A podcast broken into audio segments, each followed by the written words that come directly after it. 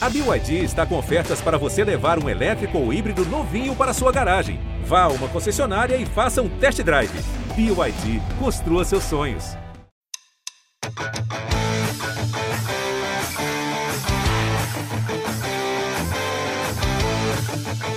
grande abraço para você, torcedor, em especial torcedor do Massa Bruta, chegando para o episódio de número 48 do podcast GE Bragantino. Eu sou o Lucas Rangel, mais uma vez aqui com meus amigos Danilo Sardinha e Carlos Santos, repórteres setoristas do Bragantino no GE. Globo, e Arthur Costa, repórter e apresentador da TV Vanguarda. Hoje, ancorando esse podcast diretamente do estádio do Navizão, da mesa de um dos restaurantes aqui com a vista para o gramado, e já dá para observar que está um, está um tapete para variar, o gramado aqui do Navizão sempre muito bom e já com, todo, com toda a cara de Libertadores, né? Placas de publicidade, já o estádio começa a ganhar já um formato, um clima diferente para a estreia do Bragantino na Libertadores. Já dou um salve aí para vocês e já vamos fazer a nossa primeira roda aí de, conversa em relação a, a, esse clima mesmo, né? Essa semana de, de Libertadores é sempre uma, é uma semana muito aguardada, né? A preparação, a entrevista coletiva, para a gente sentir como é que estão os jogadores também diante dessa estreia, né? Começa com o Carlos. E aí, Carlos, o que você espera dessa estreia? O clima, né? Já está de, de ansiedade também para a gente acompanhar a partida. Como é que você, como é que você está aí?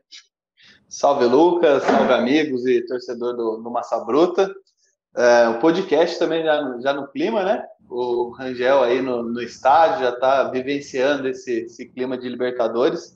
Eu acho que a, a cidade também já está vivenciando esse clima de, de competição sul-americana. O Bragantino disputou a sul-americana no último ano, aprendeu a, a, a jogar uma competição sul-americana. Claro que vai enfrentar adversários de camisa mais pesada, mas é, é, é, debutante nessa Libertadores e, e, tem uma expectativa muito boa, até por ter mantido o, basicamente o mesmo elenco do, do ano, ano passado, já é um, um grupo que joga junto há, um tempo, tem um padrão bem definido pelo Barbieri, e a expectativa é boa, até mesmo é, o pessoal do Uruguai trata esse jogo com o Bragantino como um dos jogos mais difíceis para o Nacional nessa chave, então a promessa é de um grande jogo, o Bragantino não vai contar com o Arthur, né, principal jogador da, da equipe, mas é, o Bragantino está pronto, teve um tempo aí de descanso após o Paulista e, e a tendência é de ser um,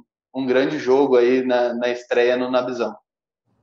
O, Sardinha, justamente sobre isso, né? Você sempre busca também, na, quando o Bragantino enfrenta adversários, você fez muito bem isso na Sul-Americana, né? Busca contato com os jornalistas dos outros países também para ter um panorama do time que o Bragantino vai enfrentar, né? O que você já conseguiu de informações sobre esse nacional e também a sua expectativa em relação ao Braga. O Carlos destacou bem que o Arthur segue fora, o Natan pode ser que volte. O que você está esperando aí para essa, essa primeira partida em relação ao Braga e também o que você tem de informações do Nacional? Salve, amigos, salve, torcida. Pois é, o Nacional aí, né, tricampeão da, da, Copa, da Copa Libertadores, uma camisa pesada aí, mas que não vive, né, um, um momento tão bom assim, né, na, na atual temporada. O Nacional está na nona colocação do Campeonato Apertura. Conversando com, com jornalistas lá do, do Uruguai, eles falam que o técnico né, da equipe, o Pablo Repeto, ainda está buscando uma formação titular ideal, né? Está fazendo testes na equipe ainda para ver se se encontra né, o, o, o time ideal para tanto no campeonato uruguai como agora né, na, na Copa Libertadores. Hoje, o, o time do Nacional, né? Hoje a gente está gravando na terça-feira. É, viajou né, para o Brasil para enfrentar o Bragantino. E um pouco antes da viagem, o técnico lá deu uma coletiva e ele fala né, desse confronto, como o Carlos citou, que né, um jogo difícil, essa partida contra o Bragantino. Né? Eles sabem que o Bragantino, apesar de não ter é, né, uma tradição na Copa Libertadores, é debutante, mas é uma equipe que vem nessa ascensão, né? Foi vice-campeão da Sul-Americana no, no, ano passado. Então, no Uruguai, as pessoas tratam com muito respeito o Bragantino, esse jogo.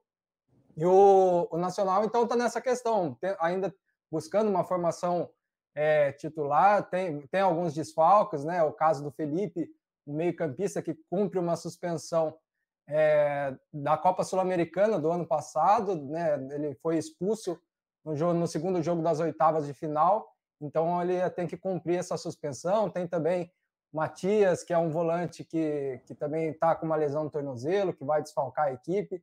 Então, assim, tem alguns desfalques. Em relação ao Bragantino, acho que o que o Carlos falou, tem o desfalque do Arthur, né, que é o principal jogador hoje da equipe, né, principalmente ali da frente.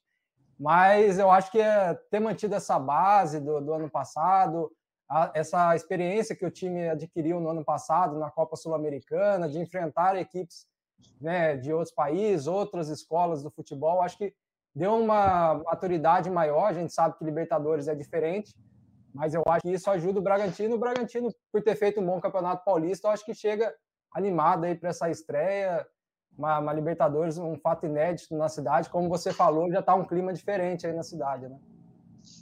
O, Arthur, e você acha que pelo desempenho na Sul-Americana do ano passado, tira também um pouco do peso da estreia na Libertadores, ou, ou não? Ou a Libertadores é a Libertadores, a experiência que o Bragantino teve na Sul-Americana não conta? Como é que você acha que chega esse Bragantino para o jogo desta quarta-feira? Na a experiência na Sul-Americana conta e conta demais, né? É, por tudo que a gente falou aqui de, de como foi né, a classificação na primeira fase, então o time já teve um teste de fogo logo de cara na primeira competição internacional desse grupo, e aí depois o que aconteceu no mata-mata também, todos os duelos aí que o Bragantino teve que primeiro enfrentar time que jogava e deixava jogar, né, como era o Del Valle, depois um time mais truncado, como era o, o Rosário Central, então dá para dizer que o Bragantino teve é, praticamente todas as experiências que um time pode passar em uma competição sul-americana.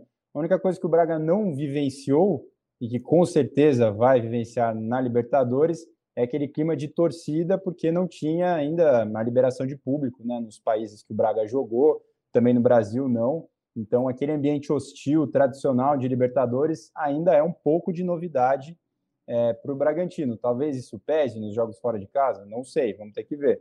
Mas em campo, acho que o time está completamente preparado é, para esse duelo e pega talvez o melhor time né, para começar.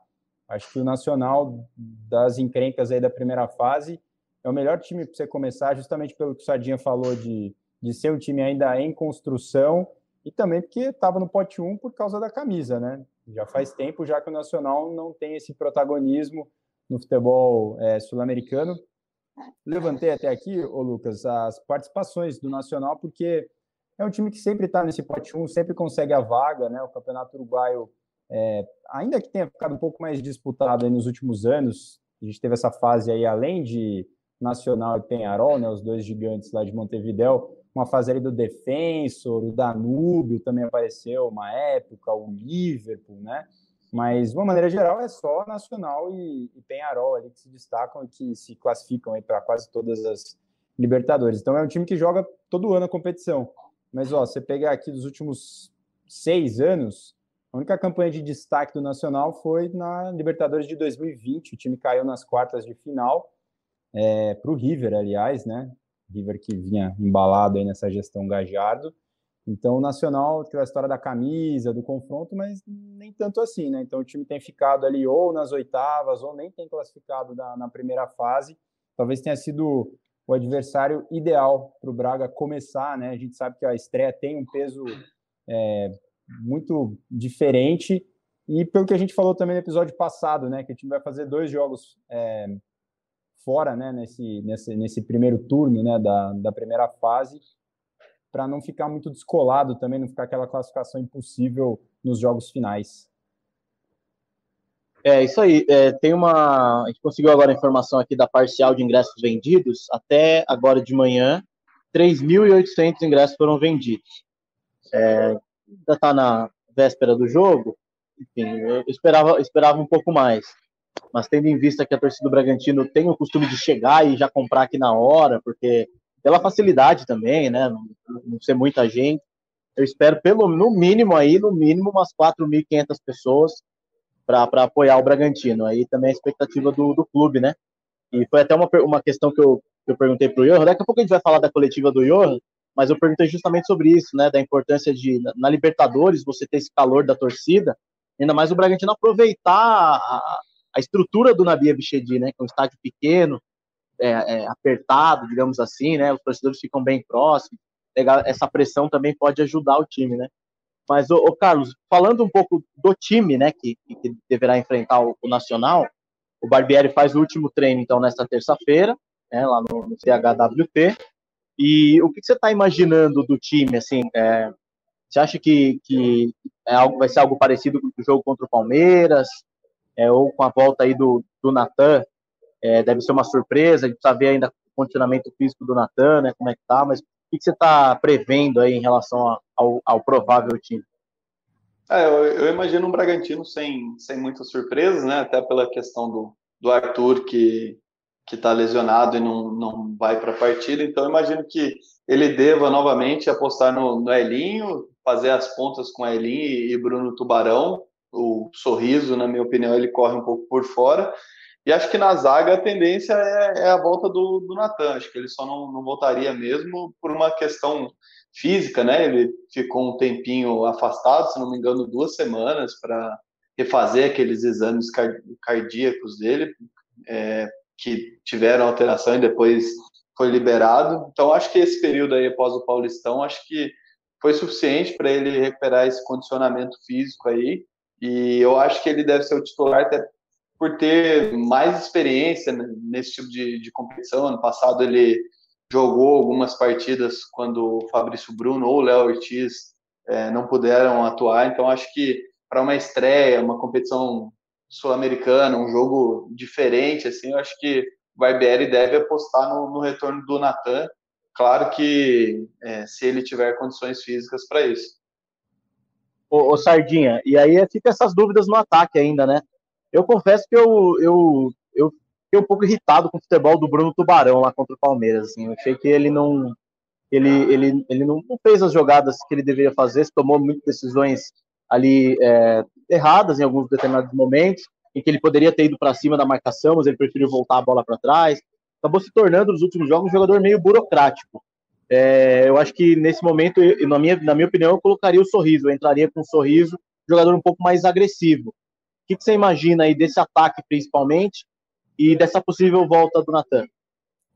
É, eu acho que o, o, Bruno Tubarão, né, ainda não conseguiu ser aquele Bruno Tubarão que ele era antes, né, da, da lesão. Vale a gente lembrar que ele ficou, né, muito tempo afastado pela questão do ter sofrido, foi no tornozelo, né, precisou fazer a, uma, até um, teve uma fratura.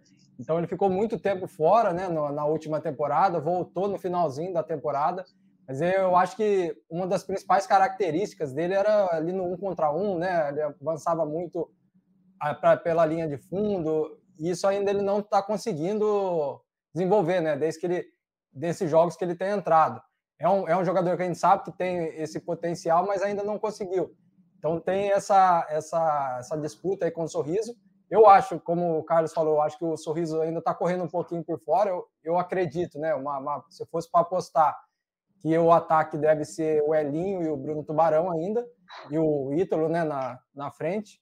Mas realmente, o Bruno Tubarão, acho que ele ainda não cons conseguiu é, apresentar o futebol que ele estava antes de, ficar afastado, né, por aquele período da, da lesão dele. E na zaga também, eu acho que o Natan deve voltar à, zaga ali ao lado do Léo Ortiz. O tempo que ele ficou um pouco afastado não foi tão grande assim, né? Então a questão é mais recuperar mesmo esse, esse ritmo, né? Desse período que ele ficou é, afastado, porque entrosamento ele já tem, já conhece o sistema de jogo, já conhece tudo, então é mais a questão de, de ritmo mesmo, que eu acho que deve ter dado para recuperar aí nesse tempo, né? Que o Bragantino ficou entre a semifinal do Paulistão e a estreia agora na, na Libertadores. No meio ali, eu acho que também deve manter o, o Eric Ramírez, mas embora tenha a possibilidade também do Lucas Evangelista, né? A gente não sabe como que a, a, talvez a cabeça do Barbieri vai analisar ali, mas também seria uma possibilidade, né? Embora eu acho que, que deve ficar com o Jadson, o Eric Ramírez e o Johan. Na lateral teria também a possibilidade do, do Andrés Hurtado na, na direita, mas eu acho que o Aderlan, ainda, né, pela experiência, já o tempo que está na, na, equipe, deve também ser titular. Então, acho que o Bragantino deve vir com poucas mudanças, assim, em comparação a, ao último jogo que fez contra o Palmeiras, eu acho que é mais a volta do Natan mesmo na, na zaga, a alteração aí que vai ter. Ô Arthur, esse meio-campo aí do Bragantino, é uma boa, uma boa questão que o, que o Sardinha levantou. O Barbieri tem essa missão, de repente, tentar encaixar o Lucas Evangelista de novo, que é um jogador que dá uma dinâmica diferente, e já, já viu os jogos dele, na, principalmente na Sul-Americana do ano passado, que ele foi decisivo em alguns momentos. Mas, eu não sei a sua visão, mas o, o meio-campo do Bragantino, para mim, o Jadson e o Eric Ramírez estão muito bem ali. Vai ser difícil mexer nesse miolo, né? O que, que você imagina aí para esse meio-campo e também queria sua opinião sobre o ataque. Ah, eu acho que o, o Eric Ramírez está tá na frente, sim. É, e acho que encaixou bem por causa do Johan. O Johan é um jogador de mais mobilidade que os outros caras que faziam ali esse, essa faixa central pelo meio. Então, o Eric Ramírez dá um pouco mais de, para usar o termo da moda, sustentação né, para o meio-campo. Então, você tem o Jadson e o Eric Ramírez é, fazendo esse, esse papel para que o Johan tenha essa liberdade mesmo de ir entre as linhas, de encostar em um dos caras ali das pontas para fazer as, as, tabelas, aquelas movimentações tradicionais do time. Acho que isso está fazendo com que o Eric Ramírez tenha é, também garantido o lugar. Acho que ele está bem, não está não tá abaixo, não. É, não é uma posição assim que está muito aberta assim. Está encaixado. Então acho que não, não vejo mudança nesse sentido.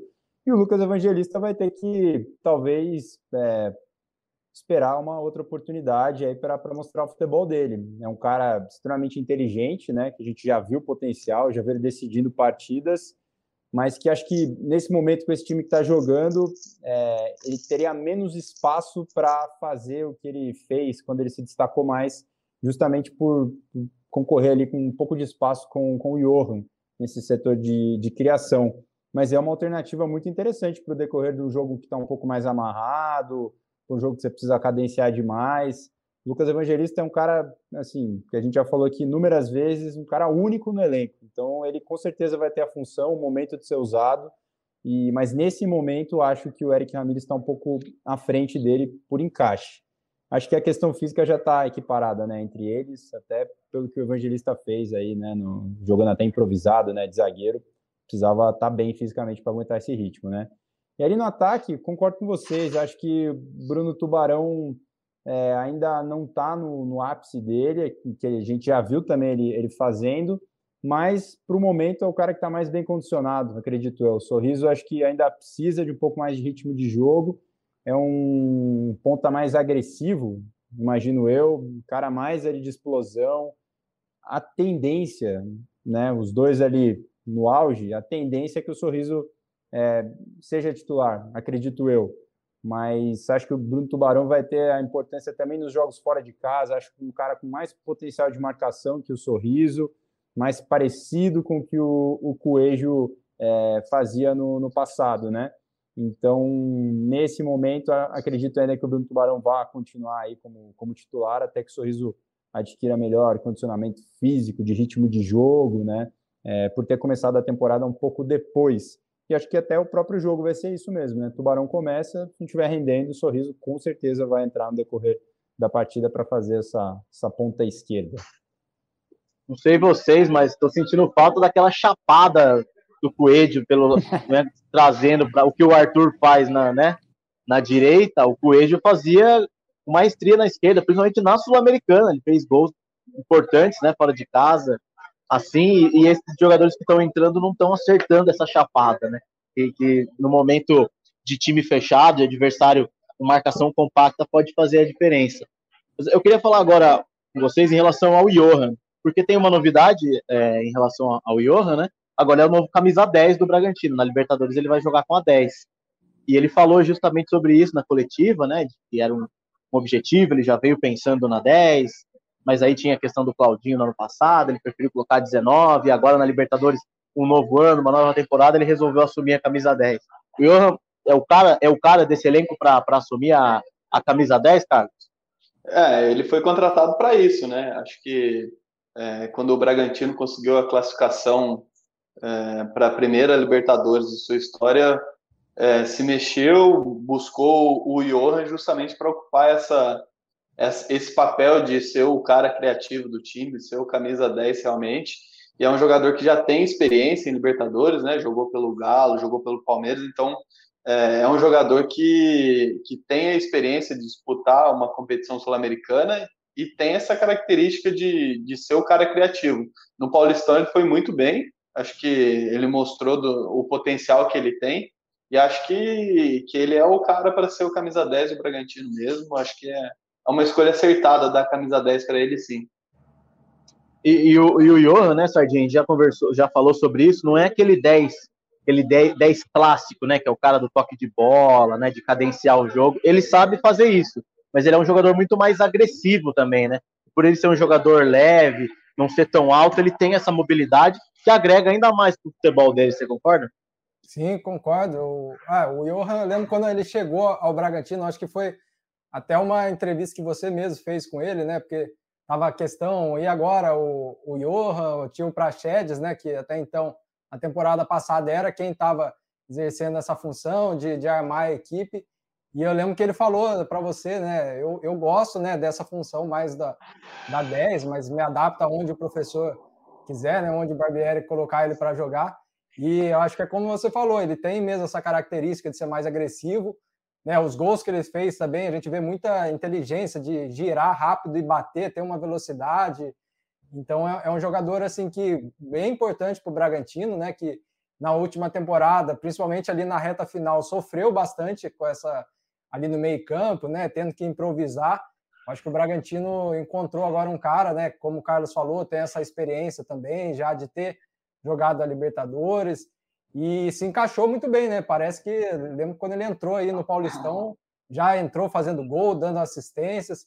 Então ele se encaixou muito e, é, e, é, e é, merece essa camisa 10, né? Esse, essa, esse peso aí que tem essa camisa, pelo que ele já demonstrou aí, de tanto para armar jogadas, fazer gols, tem sido um jogador muito importante para o clube. Ô Arthur, e nesses jogos contra esses times mais cascudos, né? Contra esses uruguaios, argentinos, jogo decisivo assim, o time precisa de jogadores, jogadores grandes, né? Jogadores que chamem a responsabilidade. E nesse caso, olhando hoje esse time do Bragantino no papel, que mais tem esse, esse poder de decisão, esse poder de mudar o jogo é ele. Né? É, sem o Arthur, cai pro, sem o Arthur, obviamente. Cai pro Johan, é, cai pro Johan, sem dúvida. E acho que assim, uma maneira de ver, né, como a contratação foi bem feita é justamente isso, né? Parece que ele já estava no, no Braga há um tempão, né? Ele parece que estava ali treinando, foi colocado no time o negócio fluiu, né? Eu já falei aqui também que eu acho impressionante assim a, a mobilidade que ele tem, né, com, com inteligência para achar os espaços necessários e mudou até um pouco a forma do time jogar, assim, de sempre precisar ser uma bola trabalhada ali na ponta direita, um toque por baixo. É, ele tem uma, uma inteligência assim de possibilitar também as bolas longas ali do Léo Ortiz, principalmente quando o Léo tem espaço para começar a jogada lá atrás, que me chama muita atenção assim a movimentação dele, aquele cara que não corre errado, né? E parece que está muito à vontade com, com a camisa do Bragantino. É, acho que a tendência é só aumentar a confiança dele, essa questão dos chutes de longa distância.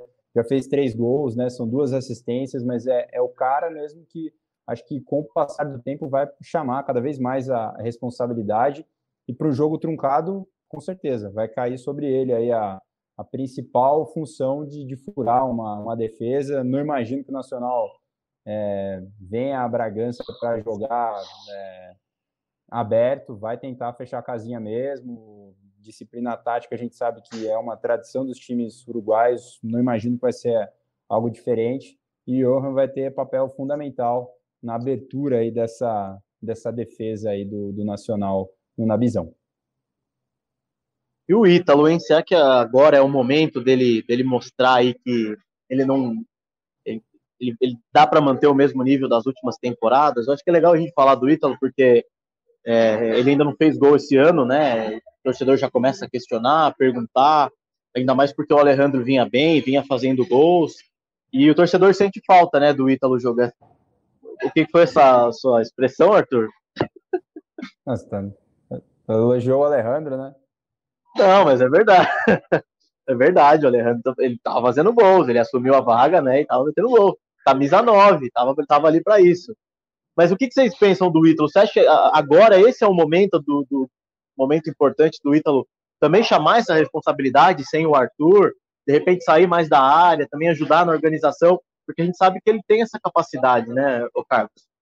É, eu acho que sim, eu acho que muito disso é, do Ítalo ainda ter, ter passado em branco nessa temporada, acho que tem, tem referência também com o Johan, né? Acho que o, o, o Ítalo ele começou a temporada um pouquinho mais tarde, o Johan também, depois da contratação, então acho que ainda falta esse encaixe entre o cara criativo e o finalizador do, do Bragantino, né? O centroavante. Então acho que passa muito por isso, assim, é, é um encaixe melhor entre o o Ítalo com, com o Johan, que é o cara criativo desse, desse time. Então, acho que a, tendência é aos poucos os dois irem se encontrando mais no campo, é, desenvolvendo mais jogadas e, e o Ítalo marcar os gols que a torcida está tá acostumada. Acho que é, o momento é bom também, né? Na estreia de, de Libertadores seria importante para o jogador e também por, por esse encaixe, esse entrosamento com o Johan e o, o Ítalo começar a fazer gols. Ô Sardinha, a gente lembra no, no auge do Ítalo, né, junto com o Arthur no ano passado, eh, os dois jogavam muito próximos, né, tinha essa, essa proximidade, e desde a época do Claudinho também, as jogadas por dentro, muitas tabelas entre eles ali. Você acha que está faltando um pouco disso? Um pouco de aproximação também dos meias, alguma coisa que possa romper essa marcação, também facilitar o Ítalo também poder aparecer mais, né, tanto abrindo os espaços quanto concluindo, porque a gente lembra que na, nas movimentações ele, ele conseguia escapar no, no, costado da defesa, ele deixava um companheiro também na cara do gol, saindo, né, o Coelho fez muitos gols também desse jeito, que está faltando um pouco também dessa movimentação aí. É, eu acho que é, que é mais ou menos isso também que o Carlos falou, né, desse encaixe aí, agora que entrou o Johan, que é uma, é uma peça nova né, nessa temporada na equipe. É, como você falou, na última temporada, ele e o Arthur, tanto em quesito de gols quanto de assistências, né, os dois se davam muito bem, trocando, né, dividindo ali a artilharia da equipe, também quem era o, o principal garçom. Também ele fez boa parceria com o Claudinho. E assim, como a gente falou, a inteligência do Johan, a gente já também falou da inteligência do Ítalo, provavelmente daqui, daqui a um tempo eles também devem se encaixar certinho e conseguir né, fazer uma boa dupla, porque são dois jogadores inteligentes. Eu acho que o Ítalo teve a questão também da, do ritmo de jogo, né, que ele também, no começo da, da, da temporada, precisou ficar um tempo afastado para refazer uns exames cardiológicos. Também na, nessa novos exames foi visto que não tinha, né, pequena alteração não, não teria nenhum problema. Daí ele voltou, então começou um pouco mais tarde, então ele na, nos primeiros jogos precisou ainda recuperar esse ritmo. Eu acho que ele está voltando ainda, não é o, ídolo da última temporada, mas é um jogador inteligente, que a gente sabe que se movimenta bem e que ali na área ele já mostrou que sabe fazer gol. Então, é, eu acho que na hora que sair aí esse primeiro, né, sempre dá para esperar que se a bola cair, ele talvez consiga colocar para dentro. Né? É um jogador inteligente que joga para o time, né? Tanto às vezes não aparece tanto com a bola nos pés, mas só a movimentação de puxar a marcação, às vezes levar o zagueiro mais para o meio do campo, né? Que é uma área que o zagueiro se sente um pouco mais desconfortável, né? Quando ele tem que sair para acompanhar o Ítalo.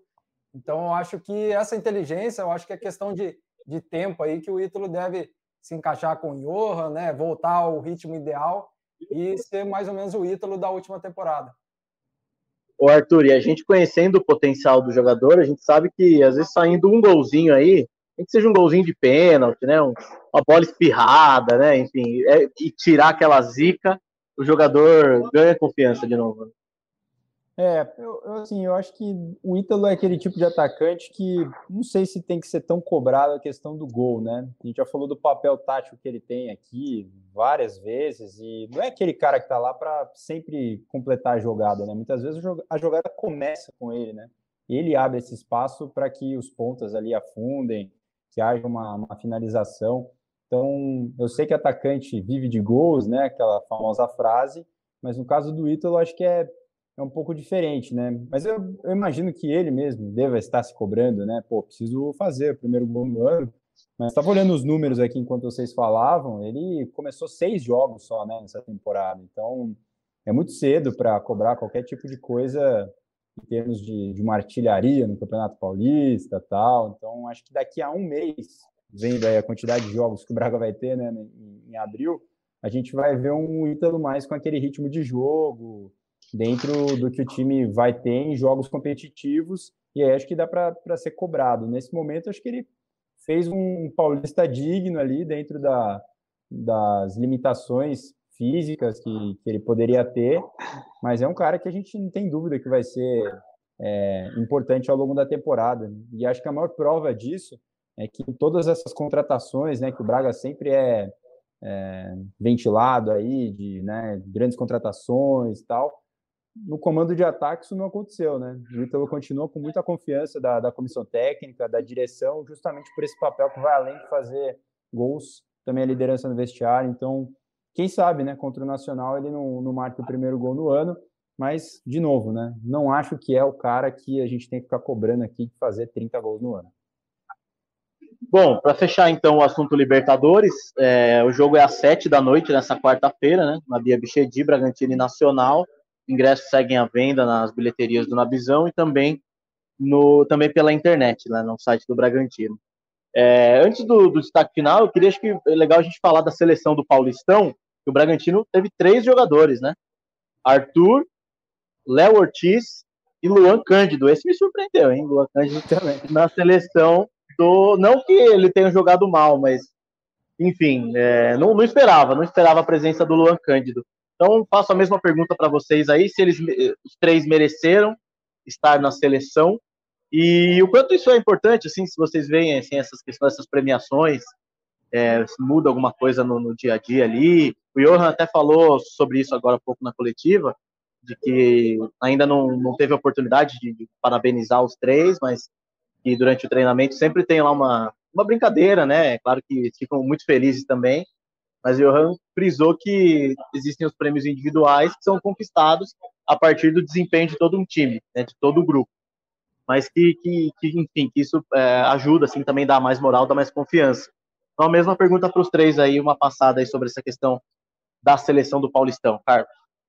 Cara, eu acho que, assim como você, fiquei surpreso também com o Luan Cândido ter sido eleito o melhor lateral esquerdo do, do campeonato, mas acho que, embora a gente tenha ficado surpreso, é, é um prêmio justo, sim, né? E é, fez um campeonato regular, é um jogador que vem crescendo bastante desde, o, desde a última temporada, né? É, conseguiu a titularidade ali numa disputa com o Edmar na última temporada, então acho que fez um bom Paulistão e parando para pensar bem assim, não vejo nenhum grande outro lateral esquerdo como como Luan Cândido no, no Paulistão.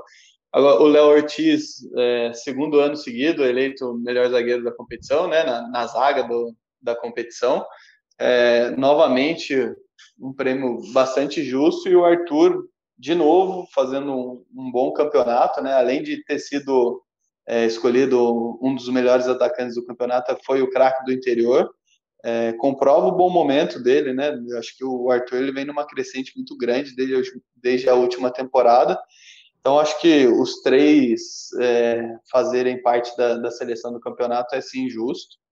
E com relação a, a dar a, a, influenciar positivamente, eu acho que sim, né? Dar uma moral para os jogadores, é, tem esse aspecto também que os prêmios individuais são conquistados a partir do, dos resultados da equipe, então acho que é, é um gás a mais para o Bragantino nessa estreia de Libertadores, né? Um, três prêmios individuais, mas que, que mostram um bom trabalho sendo feito pelo, pelo time do Barbieri. É, eu também acho que, que o Luan, como, como a gente falou aí também, foi acabou sendo uma surpresa, né? Não que ele não merecesse, que né, que, eram, que não fez um bom campeonato, mas, enfim, foi, é, foi uma novidade boa. Se a gente lembrar, né, já é o segundo ano aí que, desde que a Red Bull assumiu, que o lateral esquerdo melhor do Paulistão é do Bragantino, né? Em 2020, o Edmar também foi eleito melhor lateral esquerdo do, do Paulistão. Então, agora em 2022, o, ficou com o Luan Cândido. O Arthur, né, também fez um campeonato aí que a gente nem precisa falar, a gente já falou né, ao longo do, desses últimos episódios aí que a gente estava acompanhando o Paulistão, do quanto o Arthur é importante para o Bragantino, quanto ele faz diferença. Eu acho que é merecidíssimo esse, esse prêmio, né? Craque do interior também, que ele ganhou também em 2020, né? Então é o segundo troféu aí que ele ganha como craque do interior. Em 2020 também ganhou com aquele gol né, né, mais bonito do Paulistão, aquele gol que ele fez contra o São Paulo na, na primeira fase. O Léo Ortiz também, o Léo Ortiz né, hoje é um dos melhores zagueiros aí do, do Brasil, né? É um jogador muito técnico que marca bem, eu acho que também é um prêmio muito merecido. Então é importante essa, essa premiação, acho que valoriza o, o trabalho, né, não só dos jogadores, mas do clube mesmo, né, ter três atletas na seleção aí do, do Paulistão é, é importante dar moral para a sequência da, da temporada. Ô, Arthur, só antes de você completar, eu estava tentando lembrar alguns laterais esquerdos aqui, né? Enfim, que jogaram bem. O único que eu me lembro de destaque é o Wellington do São Paulo, que fez gols importantes, reassumiu ali, trocou com o Reinaldo em alguns momentos, mas se destacou agora na reta final aí. Só para a gente pontuar aí é. é, que o Luan teve uma regularidade, mas o Wellington, na minha opinião, se destacou muito mais. É isso que eu ia falar. O Wellington teve um destaque individual na reta final também, né? Marcou gol contra o Corinthians, mas ele não foi titular a campanha toda, né? O Rogério foi achando ali um, time melhor. Teve o Reinaldo, Piqueires no Palmeiras. Você pode falar que também foi regular, né? O time foi campeão, tomou pouquíssimos gols, né? Perdeu um jogo, né? Então, talvez ali os favoritos, Luan Cândido correu por fora e correu bem, correu bem, deu tempo de fazer o cruzamento aí, conquistar o, o prêmio. Foi uma surpresa, mas é, tá longe de ser um cara que não, não mereceu, né? Sei lá, ele, ele é um cara que, que tem um potencial ainda, né, de crescimento, sofreu barbaridade com o Dudu, né? A gente falou aqui no, no jogo que o Braga foi eliminado, mas é um cara que tem um potencial grande, é um hoje em dia é titular indiscutível ali, né, na, na lateral do, do Braga. Parabéns para ele. E os outros dois, vou assina embaixo que vocês falaram aí, o Léo Ortiz, é, cara de seleção brasileira, né, tá sempre sendo lembrado aí, acho que é um dos pilares desse projeto aí do, do Bragantino. Ele acho que não foi embora muito porque ele gosta, né, um pouco desse ambiente de ser mesmo um, um pilar dentro desse novo projeto. O Arthur também dispensa comentários vocês falaram da importância de prêmios, tem total importância, né? A gente lembra o que aconteceu com o Claudinho, né? Na, na premiação do brasileiro ali, foi eleito craque de tudo, valorizou o passe, foi vendido, rendeu uma bela grana aí pro, pro Braga, né? Com base aí na premiação, né? O Braga nem fez aquele campeonato, não brigou por título, não nada, mas o Claudinho teve esse destaque aí e mudou o patamar dele, né? Dentro aí do, do futebol. É, então, importante, importante. Prêmios são sempre interessantes e é bom ver o, o, Braga, né, colocando ali sempre alguns nomes, que deve acontecer também nas próximas edições. Bom, é, acho que é isso, então. Vamos para o destaque final e palpite, né? Palpites, destaque final e palpites para Bragantino Nacional. E lembrando que daí no final de semana já começa o Campeonato Brasileiro, né? Vai ser uma maratona de jogos. Eu não sei exatamente seis, seis ou sete jogos, alguma coisa oito. Oito, né? oito, oito jogos, oito jogos no mês de abril. É, é o que a gente falou no episódio passado, né? O torcedor adora. Agora precisa ver os jogadores aí como é que vão absorver essa rotina e que vai ser isso vai ser natural ao, longo do ano, principalmente se o Braga for bem nessas competições, né? Mas vamos lá, cara, destaque final e palpite. Bom, vou dar um destaque final aqui de, de uma informação que o pessoal do GE Flamengo, setoristas do Flamengo, trouxeram aí no, nos últimos dias. Bragantino, perto de anunciar o lateral esquerdo Ramon, um, jo, um jovem jogador do, do, do, Flamengo, deve perder um pouco de espaço lá com a chegada do, do Ayrton Lucas, é, e aí tá, tá finalizando essa transferência até o fim do ano para o Bragantino é um jogador para compor elenco. Vejo o Luan Cândido, que a gente acabou de falar, como, como titular, mas é mais uma aposta aí do Bragantino, uma composição de elenco. E meu palpite para a estreia na Libertadores, eu estava vendo aqui os resultados do, do Nacional, né? Voltou a vencer no último sábado, depois de, de mais de um mês. É, não vencia desde fevereiro ganhou de 1 a 0 agora no último sábado do, do Plaza Colônia. É um time que não faz muitos gols, mas também tem uma média de um gol por partido nesse campeonato uruguai aí. Eu acho que vai dar 2 a 0 para o Bragantino. E aí, Sardinha? Meu destaque final foi uma matéria que, que a gente publicou nessa terça-feira no GE sobre os atletas do, do, do Bragantino que já disputaram né, a Libertadores. Bragantino é, é, debutante na competição, mas 13 jogadores no time, já disputaram a competição. O jogador que mais disputou é o Júlio César, né, goleiro, que está na, na reserva, tem quatro participações com a camisa do Corinthians, um título em 2012. Então é um jogador aí que a gente sempre falou dessa experiência, né? Muito importante. Depois tem o Johan, né? Com três participações. O Itado também, eu, eu não sabia que ele tinha três participações. Disputou uma pelo Deportivo Tátira e duas pelo Boca. Em 2020 ele chegou a ser, foi mais relacionado para pro, os jogos, mas não entrou em campo. Mas em, pelo Deportivo Tátira no primeiro Libertadores que ele disputou pelo Boca, ele chegou a fazer partidas. Então, assim, são 13 jogadores que o elenco do Bragantino tem que já disputaram a Libertadores, né? Não é a maioria, né? A maioria vai estrear nessa quarta-feira junto com o clube, mas é, é, importante ter esses atletas já com uma certa experiência na competição, né? E pro, pro palpite, eu acho que o Bragantino ganha de 2 a 1 um, eu também acho que não vai ser um jogo fácil, mas eu acredito pelo momento que as equipes vivem, eu acho que o Bragantino ganha de 2 a 1 um. Fala, Arthur. É, é, sobre o Ramon, ele também está querendo um novo recomeço, né? Teve o lance do que ele se envolveu no, no atropelamento, né? Acidente. De, de ciclista, né? Foi denunciado lá também por homicídio culposo, né? É, também conta com isso, né? É, Sardinha falou ali dos, dos jogadores, só alguns para a gente ficar de olho, né? Do Nacional na partida de amanhã quem gosta de futebol internacional vai lembrar do Gigliotti, né, um atacante, centroavante, esse centroavante, centroavante mesmo.